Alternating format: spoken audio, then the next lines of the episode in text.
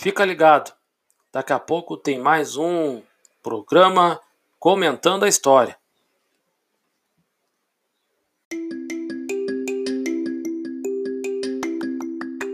Comentando a história tem um oferecimento York Food, a carne do guri.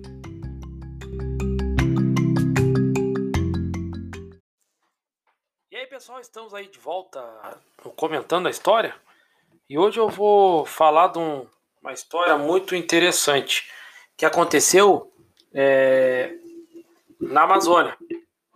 A Ferrovia do Diabo. Não, mas não é espírita, não. Você vai entender tá? Que é o seguinte: lá pelo início do século XX, vamos primeiro começar assim.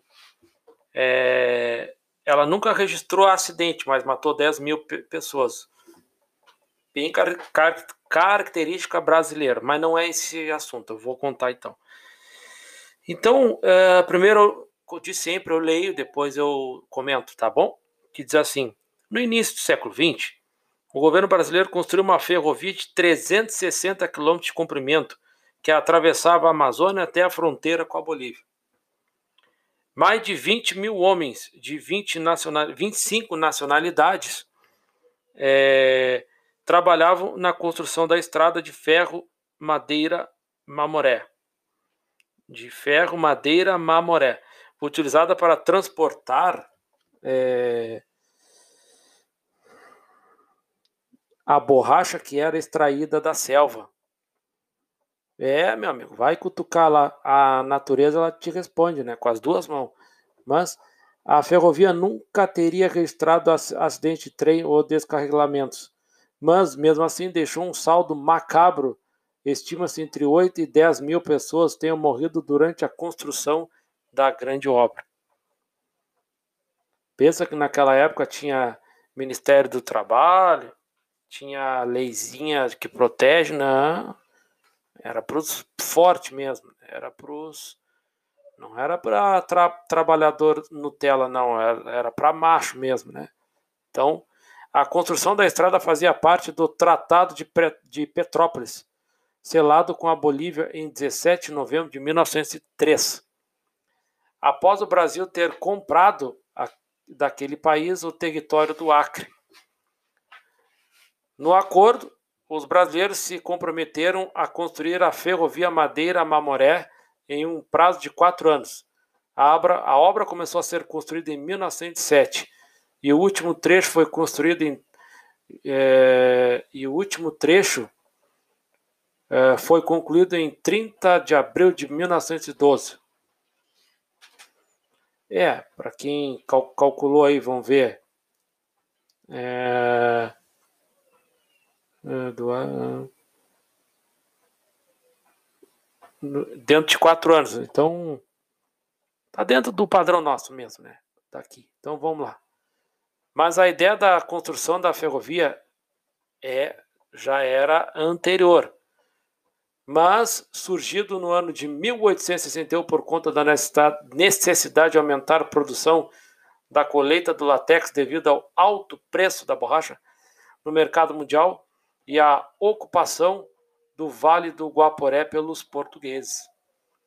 O empreendimento foi originalmente assinado em 1877 pelos irmãos Phillips e Thomas Collins, vindos dos Estados Unidos.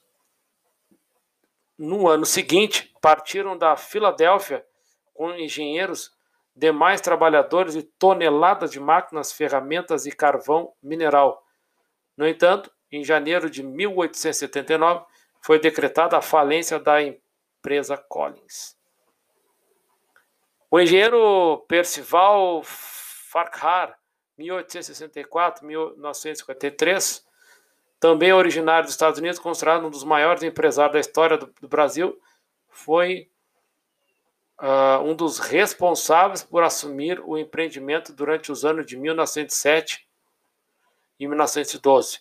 O objetivo era atravessar os, os estados do Amazonas e Rondônia, passando pela fronteira do Mato Grosso. O trem seguiria um trajeto de cerca de 350 quilômetros é, entre perigosas corredeiras e cachoeiras, da maior floresta tropical úmida do mundo. E os operários enfrentaram a insalubridade, fome, doenças como malária e disenteria, além da falta de medicamentos. E as condições de trabalho precárias eram minimizadas e naturalmente pelos minimizadas e naturalizadas pelos investidores como preço a ser pago em benefício do progresso.